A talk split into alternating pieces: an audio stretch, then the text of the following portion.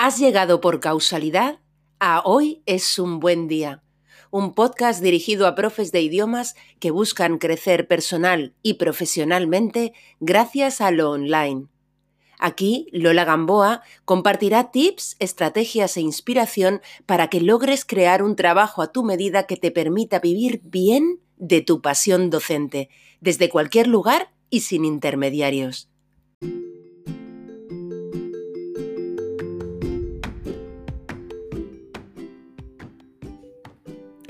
Antes de empezar con el episodio de hoy, quiero contarte que he creado un nuevo recurso descargable gratuito que puedes encontrar en educaciondigital.es en el apartado de recursos.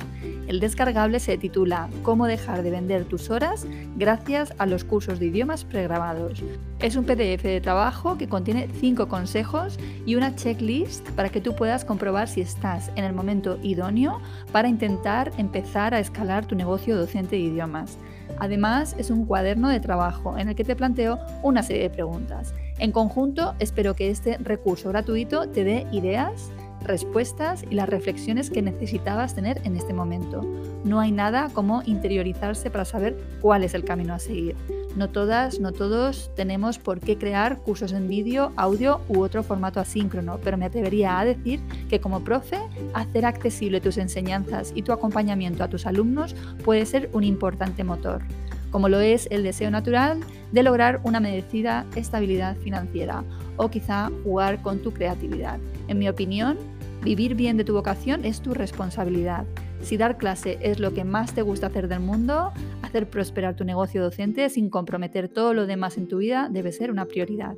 Los cursos pregrabados son una opción creativa, eficaz e inteligente. Gracias a crear cursos transformadores para tus alumnos podrás poner en marcha los mecanismos para lograr que tu proyecto profesional florezca. Hoy es un buen día para empezar a construir tu patrimonio creativo docente y para ello he puesto a tu disposición esta guía. Espero que la disfrutes.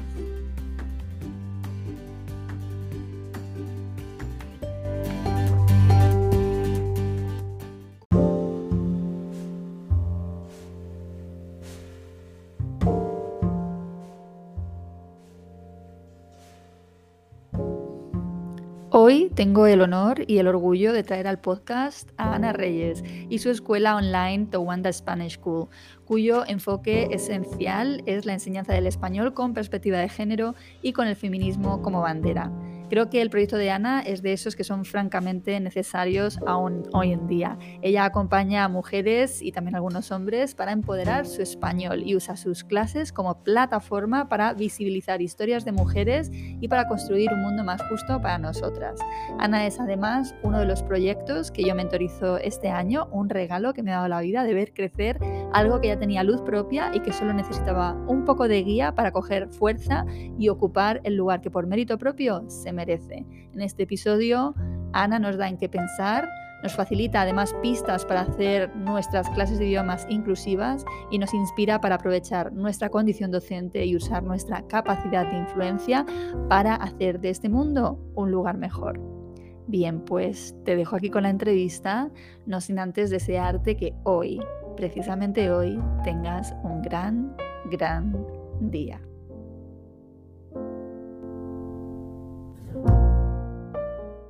Estamos grabando. Ahora, ¿no? Ahora. Bienvenida, Ana. Gracias. Bien hallada. Bien hallada, muchas gracias. Bien, pues vamos al lío. Cuéntanos quién es Ana Reyes y a qué se dedica. Venga, muy bien. Pues soy Ana Reyes, soy profesora de español. Eh, vivo en Sevilla ahora mismo, pero soy de Barbate, de Cádiz, de un pueblecito del sur. Y, y nada, pues estaba así como pensando, cuando Lola me pregunte ¿Cuánto cuenta sobre ti, sobre tu periplo como profe de español? Estás pensando, ¿cuánto tiempo hace que di la primera clase? Y, yo creo que hace más de 15 años realmente. Lo que pasa que en exclusiva trabajando como profe de español hace unos 7 años, más o menos. Y empecé, mm, como todo el mundo, mm, de academia en academia, clases particulares. Eh, la primera vez que di una clase de español fue en Granada, en una academia. Yo estaba haciendo entonces el antiguo CAP, eh, que ahora es máster de profesorado, y ahí fue mi primer contacto. Y a partir de ahí, pues nada, ir probando, ir probando, pero a, mucho tiempo compaginándolo con otro tipo de, trabajo, porque eh, era un, trabajo inestable, que no te daba eh, solvencia económica realmente, así que, y ahí así fueron los inicios. Bueno, Ana, pero ¿y qué hace ahora mismo, a día de hoy, especial tu proyecto y por qué estás hoy aquí? Bueno, eh, ahora digamos que tiene nombre eh, y como que ha salido del armario, ¿vale? Porque en estos últimos seis años yo mm, he enfocado mis clases eh, de español con una perspectiva feminista. Y, así es como yo he encontrado la manera de disfrutar las clases y, de unir esas dos pasiones que tengo, que son enseñar español y, y el feminismo.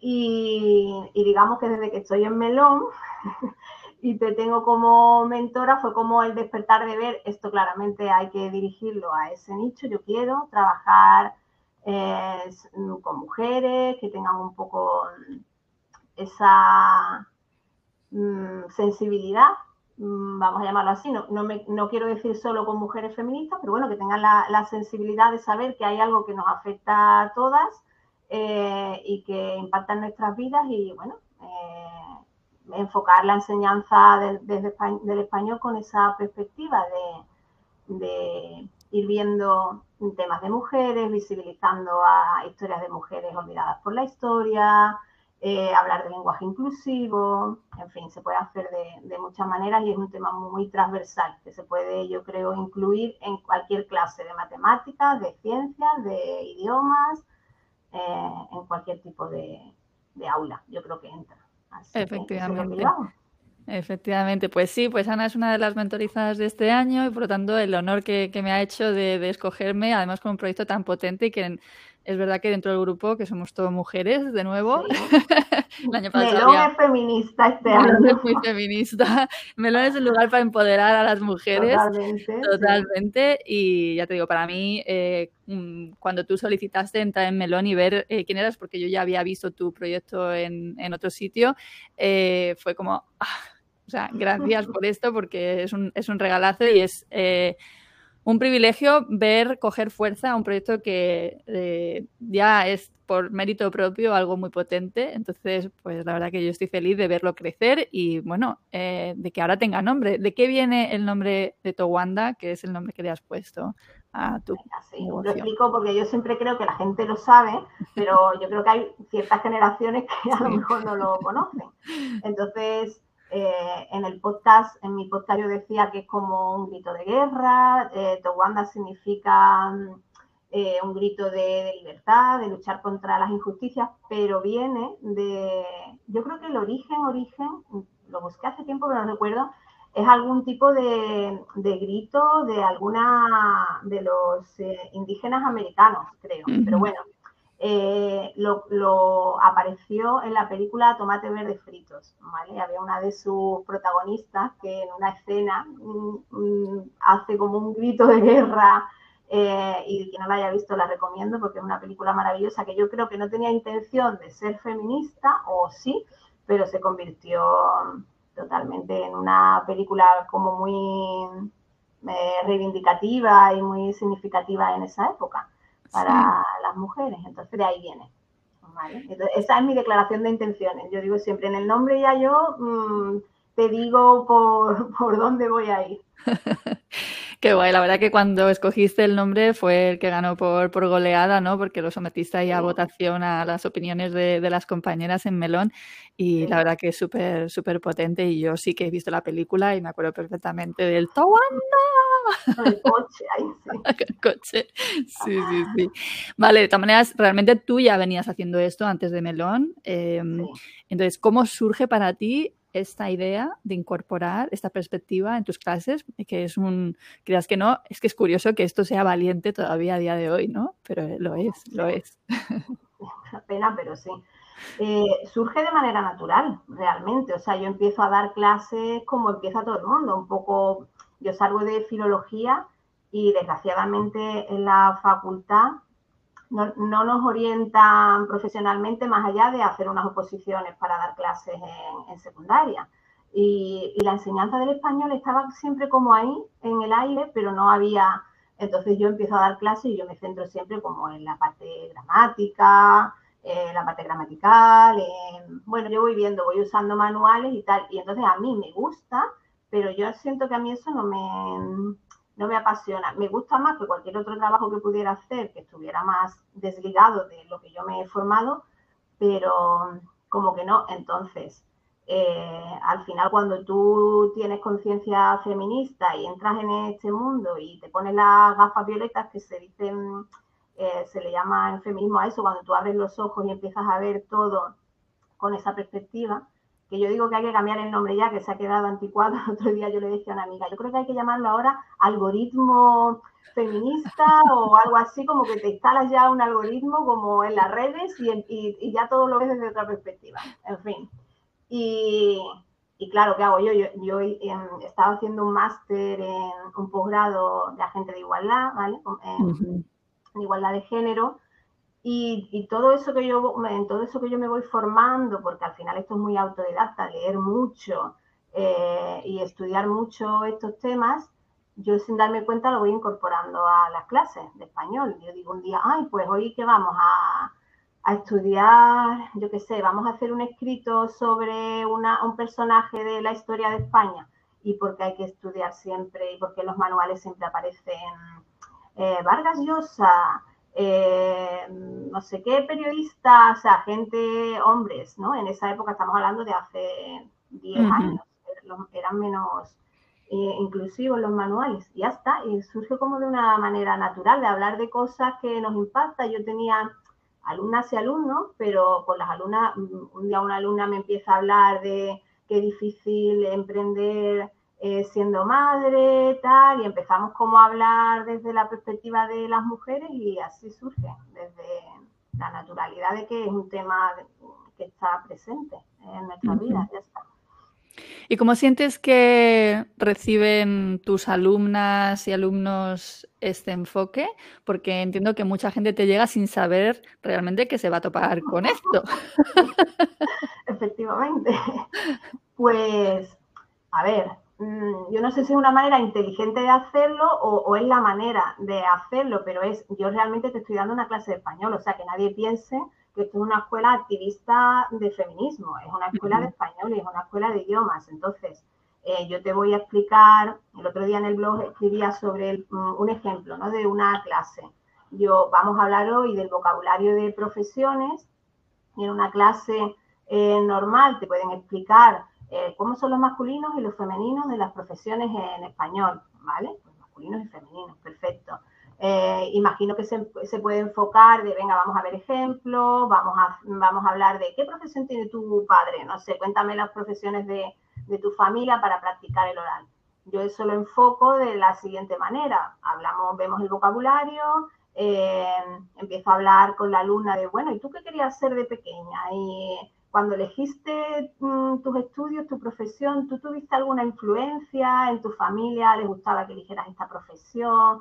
¿Tuviste modelos de mujeres, em, no sé, representativas para ti, que te influyeran? Y luego vemos un vídeo, que hay vídeos maravillosos de experimentos que se han hecho en aulas de escuelas donde se ven, por ejemplo, a unos niños que le preguntan, venga, vamos a dibujar, les proponen dibujar mm, diferentes profesiones eh, científicas o para las que se supone que hay que tener eh, mucha valentía, bueno, astronauta, eh, paracaidista, bomberos, sí. todo eso. Y los niños empiezan a dibujar y venga, vamos a ponerle nombre. Y todo es mm, Antonio, Martín, José, tal, todos dibujan a chicos o a hombres y todos los adjetivos que asocian son pues probablemente adjetivos que asocian con hombres y no con mujeres. Estamos hablando de niños de 7 años, 8 hmm. años. Hmm. Y de repente la sorpresa es que la, entran mujeres de esas profesiones con sus uniformes y entra la militar, entra la científica. Cirujano. Y se hace como, ¡wow! Y hay, hay quien dice, se escucha en el vídeo, están disfrazadas. Es como, No son ellas las verdaderas. No son ellas, están disfrazadas. Entonces, es un ejemplo tan claro y tan evidente de una clase que te impacta y que te hace cuestionarte cosas y a partir de ahí empezamos una conversación sobre esos temas y ese, es un ejemplo de una clase mía. Eh, Buenísimo. Mira, esto me, recuerda, y yo creo que lo hemos comentado, eh, yo he impartido muchas eh, veces en años atrás eh, cursos de formador de formadores en de la Junta de Andalucía, ¿no?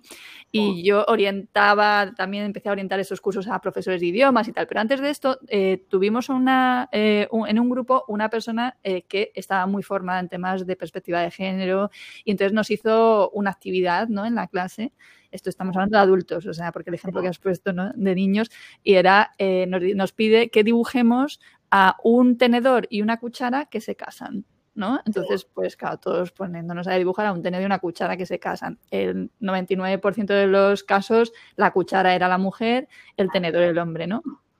Y todo esto era para ilustrar el tema del sexismo lingüístico. Entonces nos plantea, eh, bueno, sabéis que hay, este experimento se hizo en un colegio, en varios colegios, y hubo un colegio en el que todos los niños dibujaron a la cuchara como el hombre y al tenedor como la mujer. ¿Qué, podía ser? Bueno, aquí todos partiéndonos la cabeza, ¿qué podía ser? Que es que son muy abiertos de mente en ese colegio, que tal y cual. No, no, es que el colegio era alemán y los géneros eh, funcionan justo de manera inversa, ¿no? Todo esto para ilustrar, ¿no? La asociación que efectivamente hacemos del género a la realidad, ¿no? Entonces, eh, bueno, pues claro, es, un tema súper interesante de traer al aula y tal y como tú lo has planteado, es, efectivamente algo que, te hace reflexionar, ¿no? Es generar un espacio para la reflexión, para usar el español y aprender, practicar el español con temas relevantes, ¿no? Y que además estás usando como una plataforma para trabajar aspectos importantes. Sí, al final es una herramienta, o sea, yo siempre digo, eh, agentes sociales de cambio o de cambio social deberíamos de ser cada uno de cada una de nosotras en, nuestras diferentes profesiones.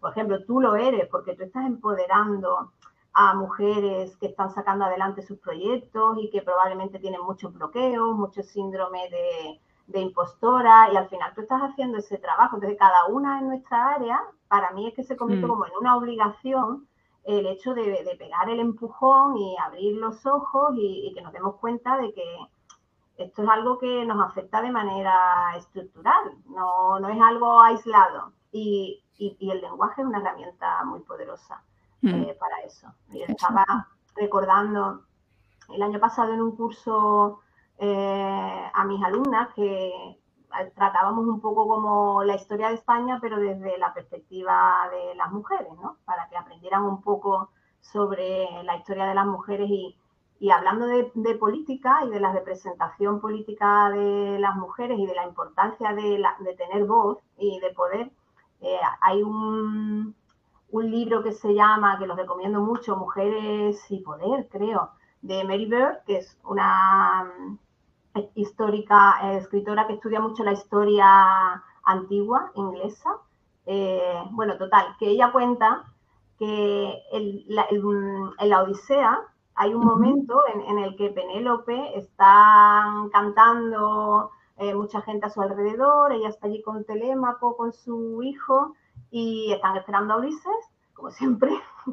Y entonces hay un momento en que ella dice, pide que se cante una canción más alegre y Telémaco le dice, tú calla, mujer, que la palabra no es de las mujeres, es de los hombres, y en este caso, en esta casa, la palabra la tengo yo porque soy el hombre y tengo el poder. Y ese es como el primer registro histórico, el primer ejemplo en el que un hombre le arrebata la palabra a la mujer eh, para quitarle el poder, ¿no? Entonces, mm, ha sido la herramienta del patriarcado, digamos, para quitarnos el poder y para que no podamos, eh, si no estás, no puedes decidir, si no tienes voz, eh, no puedes influir. Y esto pasa en la política, pasa en la ciencia, en la medicina, tenemos que estar y tiene que estar nuestra voz.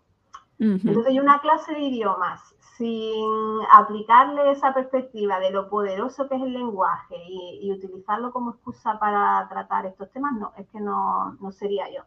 Entonces al final mi proyecto es mucho yo. Y ya está. Oh, buenísimo.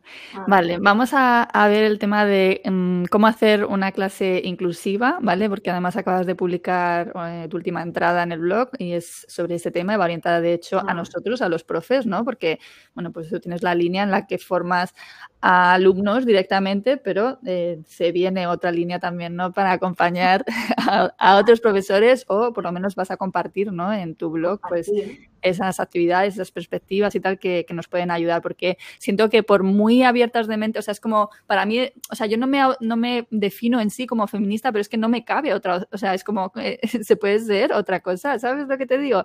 Entonces, pero sí es verdad que en el aula eh, hay que hacer a veces un, o sea, como un, un, un poco, tengo que enfocarme a esto porque realmente estamos tan metidos en la sociedad en la que vivimos que a lo mejor hay cosas que te pasan desapercibidas, ¿no? Y, y pongo el ejemplo en este caso de cuando yo me, me formé para el CELTA, para ¿no? la formación eh, de Cambridge para profesores de inglés, el profesor nos hizo ver que en los eh, modelos que empleábamos en clase se repetían mucho, ¿no? Este hombre eh, era gay y entonces eh, nos hacía ver cómo cuando en clase representábamos un roleplay en el que hay un hombre y una mujer, o un matrimonio, el, matrimonio es hombre-mujer, si preguntas por a un tío por su novia, en vez de plantear, dejar abierta la opción de que haya un novio, ¿no? Entonces a mí me, me hizo reflexionar muchísimo y lo incorporé en este sentido, ¿no? A mis clases el no intentar hacer ¿no? en mi cabeza esa, ese, esfuerzo en definitiva, porque ¿no? Porque naturalmente dices cosas que caen en esos estereotipos, ¿no? Entonces, bueno, mm. ¿qué es para ti una clase inclusiva? Vale. Eh, un poco lo que tú estás contando, ¿vale? Entonces, inclusiva para mí tiene que incluir varias cosas. Tiene que incluir mm, el lenguaje, ¿vale? Un lenguaje eh, no sexista, y, para, para poner, para que todo el mundo esté tranquilo, porque hay como una reacción siempre muy fuerte al tema del lenguaje inclusivo, no estamos hablando de eh, ciudadanos y ciudadanas, alumnos y alumnas, señoras y señores. Eh, el, lenguaje inclusivo, el lenguaje inclusivo, la primera norma que, tiene que, que, cumplir es que sea fácil, ¿vale? Que sea asequible para la gente, pero que incluya. O sea, a mí cuando alguien dice Em, eh, alumno a mí no me incluye. O sea, y, igual que no me incluye a mí, probablemente no le incluya a mucha gente. Si yo tengo una profesora que está dando una clase y está repitiendo continuamente, eh, porque tú como alumno, porque tú como alumno, yo no me estoy sintiendo incluida. Entonces, no es tan difícil cuando tú tienes ya la sensibilidad y realmente ves que a ti no te incluyen ciertos discursos, no es difícil eh, al final aplicarlo a tu propio discurso. Es lo que tú decías, cuando te encuentras en una situación incómoda, ya sea porque tú no has incluido a alguien o porque tú no te sientes incluida y, ya te despierta esa sensibilidad, es fácil eh, poder dar una clase sin caer en no incluir a las mujeres en este caso. ¿Qué alternativas eh, nos puedes proponer en esos casos? ¿Qué haces tú? En esos casos está las palabras genéricas que nos incluyen a, todos y a todas, mm, el alumnado, la ciudadanía. Eh, por ejemplo, yo creo que siempre pongo el ejemplo de los expertos. Los expertos, cuando se habla de algún tema, los expertos han dicho, los expertos, todo el mundo cuando oye los expertos se imagina a hombre con gafas, con corbata o con batas blancas, vamos a decir, eh, si quieres la comunidad de, expertos, ¿vale? Hay que eh, buscar, hay que buscar, sí, hay, casos que no es tan fácil, sí. Es como los directores, ¿no? Pues se puede hablar del equipo de dirección, porque los directores, o sea, es que yo se lo decía a mis alumnos, ¿no? Cuando yo ya incorporé esto también en, las clases de formador de formadores, digo, es que a ti te dicen el equipo, eh, o sea, los directores se han reunido para decidir tal y tú estás pensando en hombres. O sea, Totalmente. Entonces, Mm, y hay recursos, de verdad que hay recursos, hay que trabajarlo un poco, pero hay, hay recursos y, no se trata de estar repitiendo todo el tiempo el masculino y el femenino, sino encontrar la alternativa que nos incluya. Ya está, pero hay, hay muchos recursos. Para eso hay un libro maravilloso em, que es que yo creo que hablamos de él tú y yo, o tú me lo enviaste y te dije, sí, sí, es ni, ni por favor ni por favora. Eh, de María Martín. Para mí ella es como la queen del lenguaje inclusivo y pone muchos ejemplos y, ayuda mucho. Y el problema del español es que la academia que tenemos es una academia machista, claramente. O sea, no solo le, cuesta mucho incluir palabras nuevas cuando se trata de propuestas que se hacen desde, desde el feminismo. Yo siempre pongo, creo que en, el, en, la guía del género de las palabras pongo ese ejemplo de modista y modisto, ¿vale? Eh, cuando hay que incluir la versión femenina de algunas palabras como jueza, eh, fiscala, ha, tenido que haber mucha presión desde las feministas de lingüistas eh, para que se incluyan y se ha tardado mucho. Sin embargo, existía modista y modisto se incluyó ya en 1984, porque los hombres que trabajaban en ese sector no se sentían identificados con la palabra modista, pero sí con periodista, nosotras nos teníamos que sentir identificadas con periodista, con, todas esas palabras que se forman y que son genéricas para los dos, ¿no? Que cambia solo el artículo. El periodista y la periodista. Pero el modista, a los hombres que trabajaban en, en, ese sector no les gustaba, no se sentían identificados. Inmediatamente la academia lo incluyó sin ningún problema. Eso no pasa cuando hay que incluir los femeninos de ciertas profesiones. Entonces, ahí claramente se ve que hay un sesgo eh, y que les cuesta.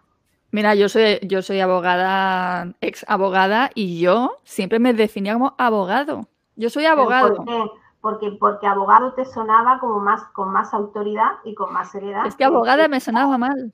Tú fíjate. Me sonaba mal. Sí, sí, sí. Yo trabajaba en una empresa en el departamento de formación eh, y había un montón de técnicos entre comillas, técnicos, técnicos de medio ambiente, técnicos de calidad, eran todo mujeres, pero tú las escuchabas hablar por teléfono y todas decían, soy la técnico, soy la técnico de calidad, soy la técnico. Y yo les decía, pero ¿por qué no decís que soy la técnica? Eh, pero si no soy el técnico. Y era como que ellas se sentían que realmente, pero claro, es el problema no es nuestro eh, de que no nos identificáramos, sino que el peso de la autoridad la han tenido siempre mm, ellos y, los nombres masculinos.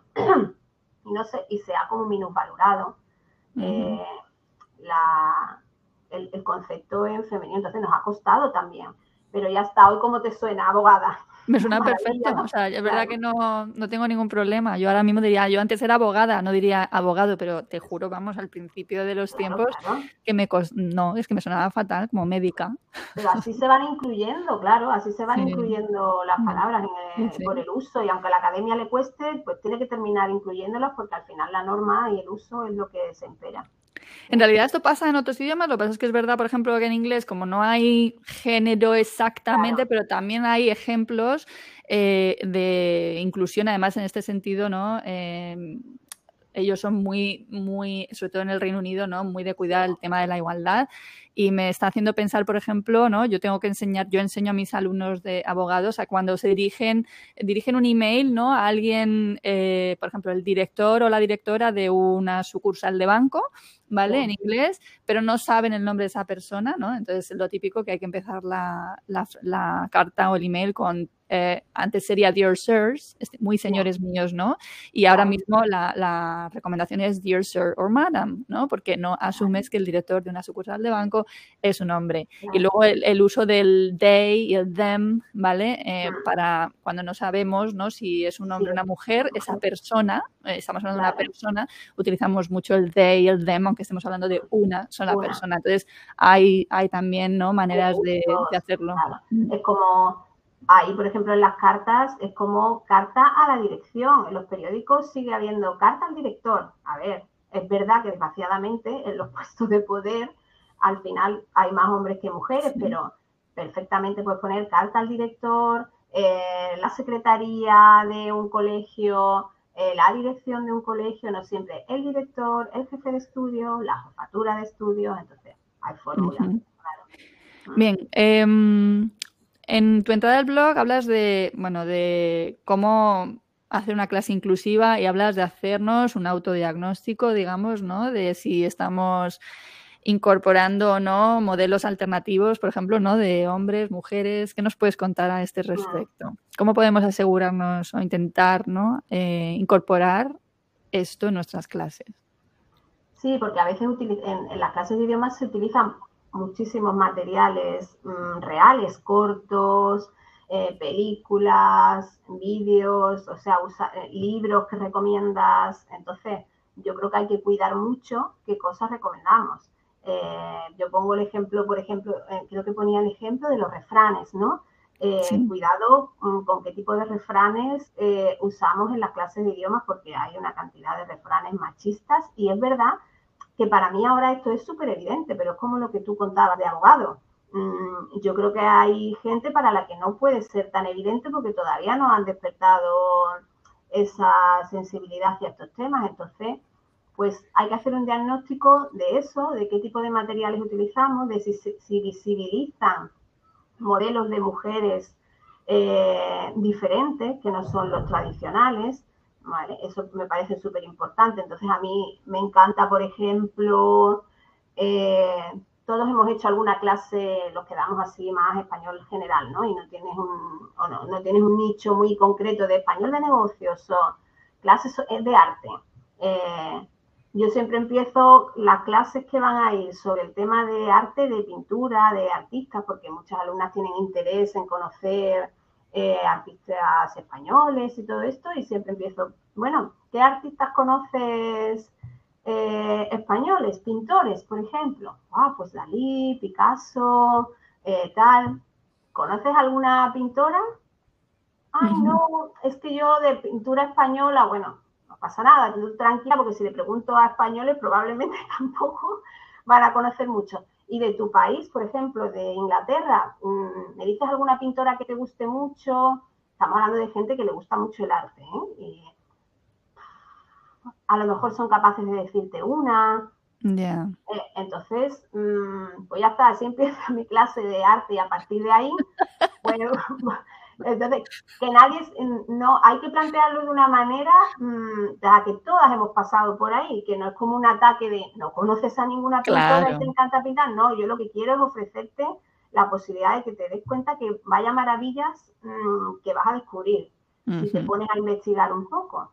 Y esa es una parte para mí fundamental de una clase inclusiva. Vamos a enseñar modelos de mujeres pintoras que hay en toda la historia del arte, por ejemplo, muchas y en cualquier ámbito, y vamos a visibilizar a un montón de mujeres que están olvidadas.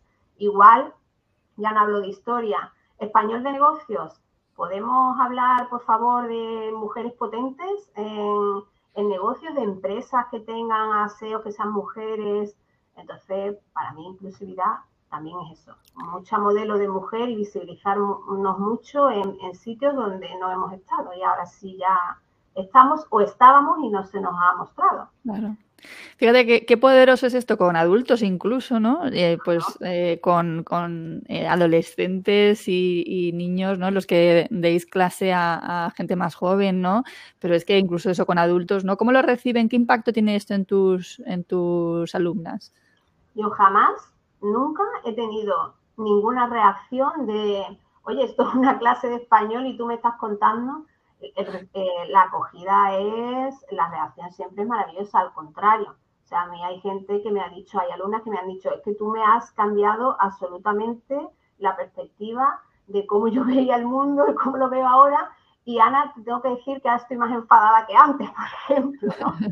Porque eso nos pasa mucho, que cuando empezamos a ver cosas es como, pero, pero al final mm, yo creo que es como un sentimiento de yo me he empoderado, ahora tengo una herramienta muy poderosa que es el conocimiento, ahora sé por qué me pasan algunas cosas que me pasan y que no me pasan solamente a mí, sino que es algo estructural que nos pasa a todas y al final yo creo que voy plantando semillitas y ellas luego van floreciendo solas y luego me vienen y me dicen, oye, pues he descubierto esta pintora de mi país estupenda, te voy a compartir porque seguro que no la conoces.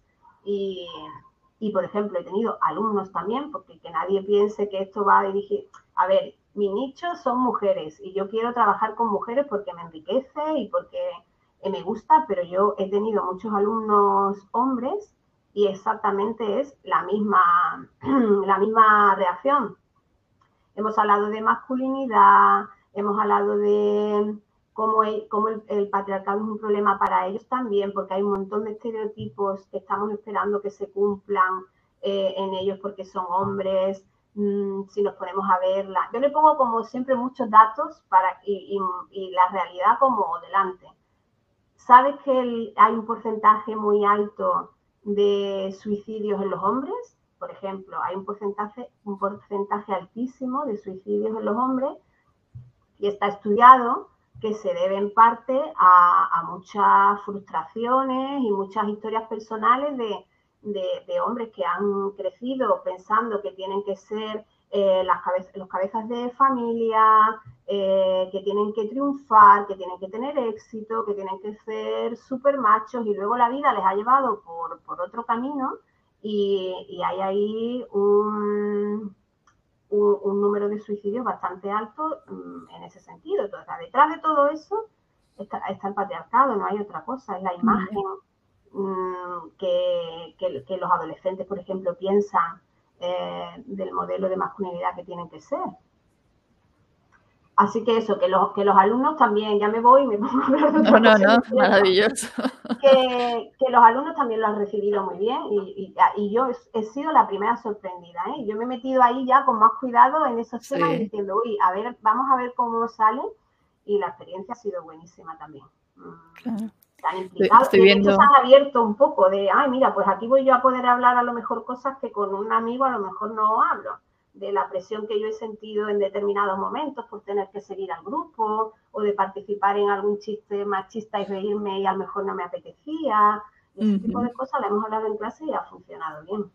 Buenísimo. Además, claro, al final eh, les permites un espacio en el que hablar de, de, temas de adulto, ¿no? De temas maduros y además crecer no solo en su aprendizaje del español, sino crecer en otros aspectos yo considero que cuando tú trabajas con adultos, mm, cuanto más eh, real sea la conversación que vas a tener, cuanto más se acerque a una conversación que ellas pueden tener eh, con sus amigas, cuando yo tengo, por ejemplo, ya alumnas que tienen cierta conciencia en estos temas y que a lo mejor sí han llegado a mí porque otra amiga les ha hablado de ellas, ellas siempre me, comentan que, que bien, que ahora sí me siento un poco con con los conocimientos, con el léxico, con estructuras un poco en el español para poder hablar de estos temas, porque antes sentía que como que hablaba como un adolescente, que no, mm. no me veía capaz de entrar en conversaciones de este tipo un poco más profundas. Y es como la prueba de, no, mira, lo vamos a hacer en clase, vamos a hablar de un montón de temas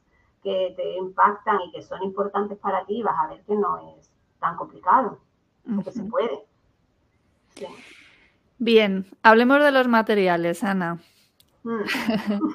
A ver, ¿materiales inclusivos los hay o vamos a tener que esperar a que tú crees empieces a crear materiales inclusivos?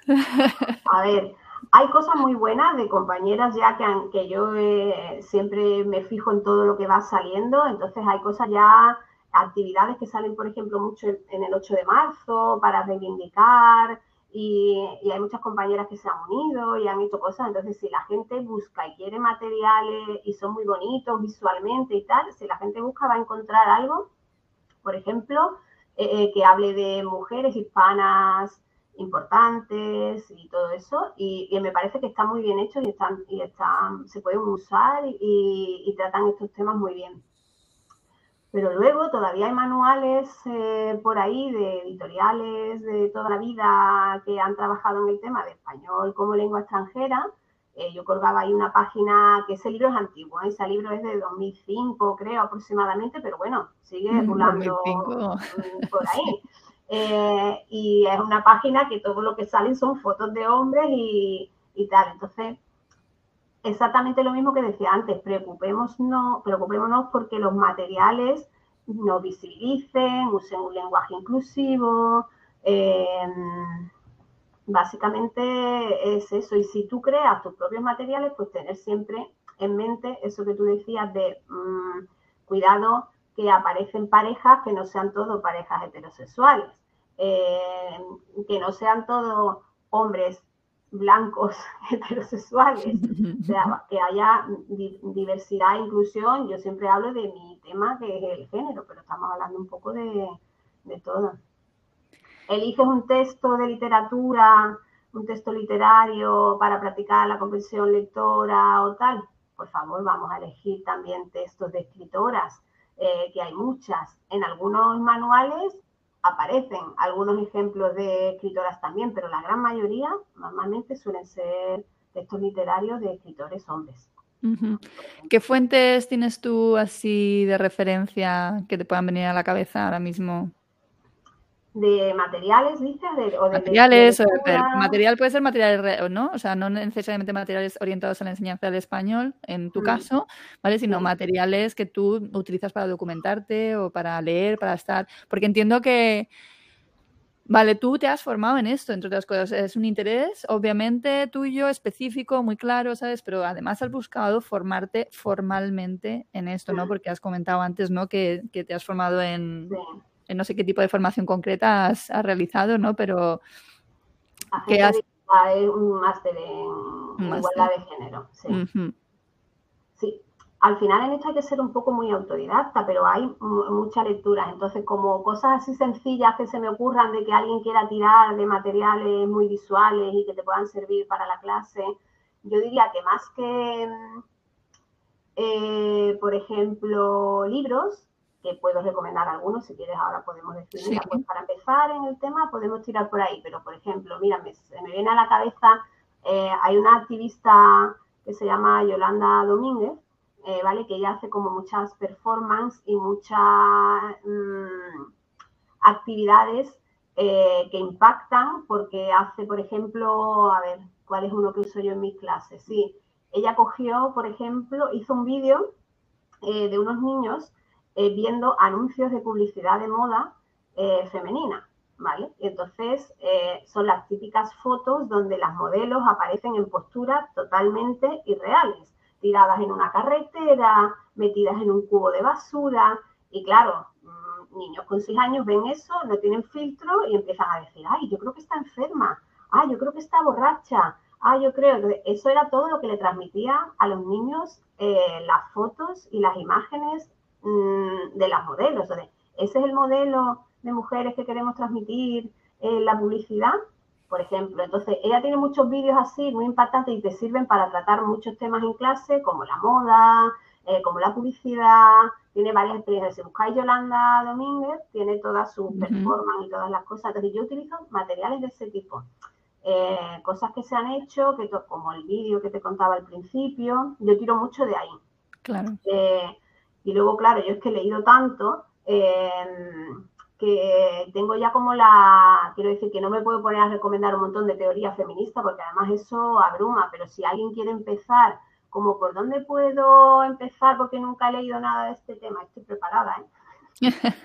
Por ejemplo, este librito tan pequeño que es de Chimamanda, eh, que es eh, una escritora nigeriana, se llama Este específicamente es cómo educar en el feminismo, pero tiene otro que es todos deberíamos ser feministas, ¿vale?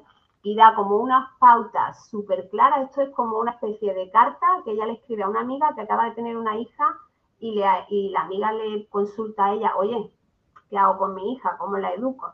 Y entonces ella le da una serie de, de consejos y, y este libro, incluso para estudiantes de español, yo lo recomiendo mucho porque ella tiene una manera de escribir con sentido del humor, es muy asequible y va dando sugerencias mm, de, lenguaje, por ejemplo, cómo tienes que hablarle, eh, enseñarle a cuestionar el lenguaje, en fin. Eh, para empezar, por ejemplo, este libro está muy bien y se puede usar incluso para, para las clases, yo lo uso. Y luego, Mamá, quiero ser feminista, que me encanta porque es de una escritora sevillana, eh, de Carmen García de la Cueva, que ella es periodista, y, es como su historia, un poco una biografía de su historia personal y de cómo ella empezó a tener como esa conciencia de qué me está pasando, me pasan unas cosas que me estoy dando cuenta que le pasan a todas las mujeres. En ese momento del despertar eh, que tenemos las feministas de, ah, vale, esto no es cosa mía nada más, esto es algo estructural. Pero está muy bien contado, es una novela, es como muy asequible, creo, y te hace, te empiezas a comparar y empiezas a decir, ah, yo me sentía así en el instituto también, ah, ¿qué le pasó? Es, eso me pasó también a mí y te identificas mucho y esto lo he, visto yo en el club de lectura con las alumnas también. ¿La ilustración es de María Gese, puede ser? De Malota. Otra ilustradora aparece, sí, tiene un poco el estilo, pero es Malota, sí, se llama Malota la ilustradora. Que además tienes los cuadros de María Gese ahí colgados en la silla. Porque además es muy feminista, ¿no? Y ha ilustrado bastantes, ¿no? Eh, libros feministas. Tiene uno del placer, de la sexualidad en las mujeres, sí, tiene Aparte me encanta ella como ilustradora, me gusta muchísimo. Vale, mira, tú de hecho tienes un recurso gratuito en tu web que es una guía de recursos feministas para aprender español, pero que también puede servir para los profesores, ¿no? Eh, Absolutamente. Mm, películas, documentales. Desde cara, por ejemplo, a escoger películas, me acuerdo que había un test, ¿no? Hay un test que se le puede pasar a una película para decidir, ¿no? Si quieres usarlo en este sentido o no te vale para esto. Sí, el test de Bechel, que al, que al principio cuando lo, aplicas te das cuenta que casi todas las películas que has visto en tu vida no lo pasan. Eh, pero el test es una, cosa muy simple, que es como hacer tres preguntas eh, claves sobre una película. Por ejemplo, si sale más de una mujer, si salen dos mujeres, si hablan entre ellas. Y la tercera, si hablan entre ellas, hablan de una cosa diferente a un hombre.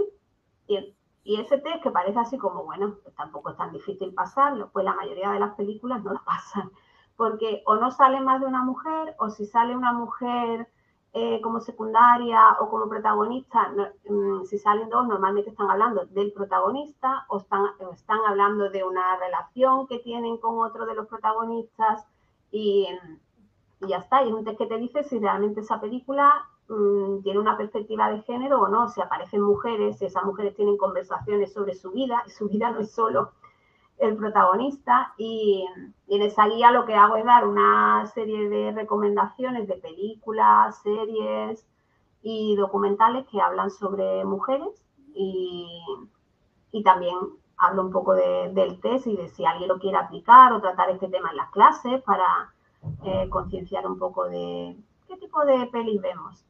Esto no quiere decir que ahora nadie pueda ver mm, películas que no pasen el test, sino hay, hay una filósofa feminista española que se llama Alicia Puleo, que a mí me gusta mucho todo lo que escribe. Ella siempre dice que ser feminista es eh, tener una mirada crítica, o sea, preguntarte siempre, ¿soy lo suficientemente crítica con lo que hago, con lo que leo, con lo que mm, escribo? Eh, entonces, pues con el cine, por ejemplo, yo disfruto mucho, probablemente también de alguna película por ahí que, será, no pasará el test y será súper machista, pero me gusta y punto, y desconecto y tal, pero este tipo de actividades como vamos a tener mm, la mirada crítica de, vamos a ver, estamos representadas, ¿qué, cómo nos representa, y luego ya tú decides si te gusta o no te gusta, pero siempre tener un poco esa mirada crítica e ir un poquito más allá. Yo creo que se trata de eso. En Instagram también hay, un montón de cuentas súper interesantes, ¿no? Y, por ejemplo, en concreto también yo sigo a muchos ilustradores que aplican esta visión, entre ellos, por ejemplo, Javi Rollo, ¿no? Que me encanta. sí. Sí, sí, sí. Ilustradoras hay ahora muchas, Moderna de Pueblo, Feminista Ilustrada, eh, esas cuentas a mí me encantan. Y luego hay una vía maravillosa que yo creo que además para llegar a la gente más joven eh, y que ahí las redes han sido como un gran paso porque, digámoslo, el feminismo mm, hasta hace algunos años para llegar a él tú tenías que hacer lo que yo hice, que eso, o, te pones a estudiar o te pones a leer, pero tú no te ibas a encontrar a feministas en la tele hablándote de, porque no te lo encontrabas ni en la facultad, o sea, yo hice filología y creo que un 10% de todos los autores que vi serían mujeres, por lo tanto, no te ibas a encontrar, tenías que llegar tú, eh, de alguna manera, o que alguien te lo descubriera. Pero con las redes sociales hay una cantidad de, mujeres jóvenes que están ahí dando el callo y denunciando cosas. Y una vía que me encanta son las humoristas. Ahora mismo hay unos podcasts de humoristas feministas que eh, que tratan todos estos temas desde el punto de vista del humor, pero también con, perspectiva. Está, yo recomiendo mucho a Enar Álvarez, eh, que sale en un programa, en un podcast con otros dos hombres, que se llama Buenísimo Bien, y ella tiene como una sección para ella y siempre trata algún tema. Eh, ella es súper cañera, que nadie se asuste porque es cañera, pero, pero por ejemplo está ella, está Estirando el Chicle, que es otro podcast eh, de dos mujeres eh, que también dan mucha caña ahí, entrevistan a famosas y, lo hacen también con perspectiva. Hay un grupito ahí de humoristas ahora que tienen podcast o, que están muy presentes en las redes, muy potente. Y me parece una manera estupenda. De... Genial. Y bueno, Wanda también tiene podcast. Y Wanda, la Tributo Wanda, que ahí estamos. ¿Qué nos puedes contar de Tributo Wanda? Bueno, pues yo tengo que decir que yo soy una, fanática de, los podcasts de la radio, o sea, yo llevo escuchando radio desde, entonces para mí hacer un podcast era como, oh, no, no, no, yo no, no, no puedo, no, eso es muy, pero al final, bueno, que me, he tirado a la piscina y me gusta mucho el formato y, mi idea es entrevistar de momento a alumnas y exalumnas que han estado conmigo, en su mayoría son mujeres que han vivido en España, eh, que han estudiado español y que cuenten un poco cuál es su experiencia aprendiendo español, eh, cómo han ganado ella confianza eh, para tener este tipo de conversaciones y llevarlo a la práctica en, el mismo programa. Entonces, hablamos un poco de su experiencia con el español y luego tratamos algún tema con perspectiva feminista. Entonces, por ejemplo, habrá algún episodio que ya está grabado que vamos a hablar de arte eh, con perspectiva feminista. Eh, está publicado ya un episodio en, el que hablo con Livia de ecología y de ecofeminismo, una cosa que suena muy rara, pero no es tan rara. y esa es la idea del podcast. Fantástico. Bueno, pues nada, recomendamos que, lo escuchen. Eh, a mí me encanta escucharte desde la, desde la intro, ¿no? Cómo presentas los temas y nada, espero que este podcast pues tenga una, larga vida y muy buena acogida. Ojalá, ojalá. Yo lo disfruto mucho. Sí. La verdad que sí que se disfruta mucho. Bien, pues yo creo que vamos a ir cerrando, entonces no sé si te atreverías a dar unas recomendaciones finales a tus compañeras, compañeros, profes sobre estos temas que estamos hablando de cómo poderlos traer al aula, eh, de dar el mm. paso, de porque se puede ver como algo difícil quizá, no sé, o algo que uno piense que sea arriesgado de introducir, ¿no? Eh, yo pienso que, por ejemplo, pues es igual de arriesgado que si tú quieres introducir, por ejemplo, el tema del racismo en una clase. Yo estoy segura que probablemente muchos profes eh, han introducido en algún momento eh, una clase sobre diversidad, una clase sobre pacifismo, eh, al final son valores. Mm, entonces, yo no lo veo tan complicado, es animarse, intentarlo, probar una, a lo mejor una manera de empezar es coger una clase que ya esté eh, diseñada, que las hay de alguna compañera, de que están colgados los materiales, lo tienes todo y prueba a ver qué tal. Y luego, mm, yo lo digo también en el post del blog, el feminismo es incómodo. Quiero decir, que te hace cuestionarte cosas a ti también. Y por eso muchas veces, aunque no lo creamos, cuesta, mm, ahí me voy a meter, no sé si tengo yo autoridad como para meterme ahí, o, pero que al final es como, pues, habla de racismo y antes tienes claro que, que hay que luchar contra el racismo, sí, ¿no? ¿Lo, ¿Lo has incluido alguna vez en tu clase? Sí, pues, tienes claro que hay en este mundo cosas que no funcionan igual para las mujeres que para los hombres, bueno, pues vamos a hacer algo, vamos a empezar por una primera clase donde hables, por ejemplo, de, una, de un modelo de mujer eh, potente, poderosa. Eso puede ser una clase normal que haya hecho con, otro tipo de, de personaje, por ejemplo hablar del género, de las palabras, de cómo se han ido desarrollando mm, las profesiones femeninas en español, por ejemplo. Pincelada, yo empezaría con pincelada y yo casi te aseguraría que cuando empieza ya no puedes parar. Buenísimo, pues Ana, yo creo que aquí lo vamos a, dejar. De verdad, muchísimas gracias por poner esto sobre la mesa, por poner esto sobre la mesa de nuestro, de, la docencia de idiomas, salir de ese armario profesional para eh, decir alto y claro, pues cosas que necesitan ser dichas, ¿no? Y desde un respeto mayúsculo como el que siempre manifiestas, ¿no? Y bueno, pues gracias por, estar aquí y abrirnos una ventana a pensar en cosas que son importantes. Bueno, gracias a ti por darme la, oportunidad y nada, yo lo vivo con mucha pasión y es, lo que creo y, y, lo único que pretendo, bueno, pues eh, dar un poco de voz a todo este tema y, ya está. Y espero que mucha gente se suba al autobús. Seguro que sí. Bueno, pues un abrazo ¿eh? y muchísimas gracias de verdad. gracias, un beso. Chao.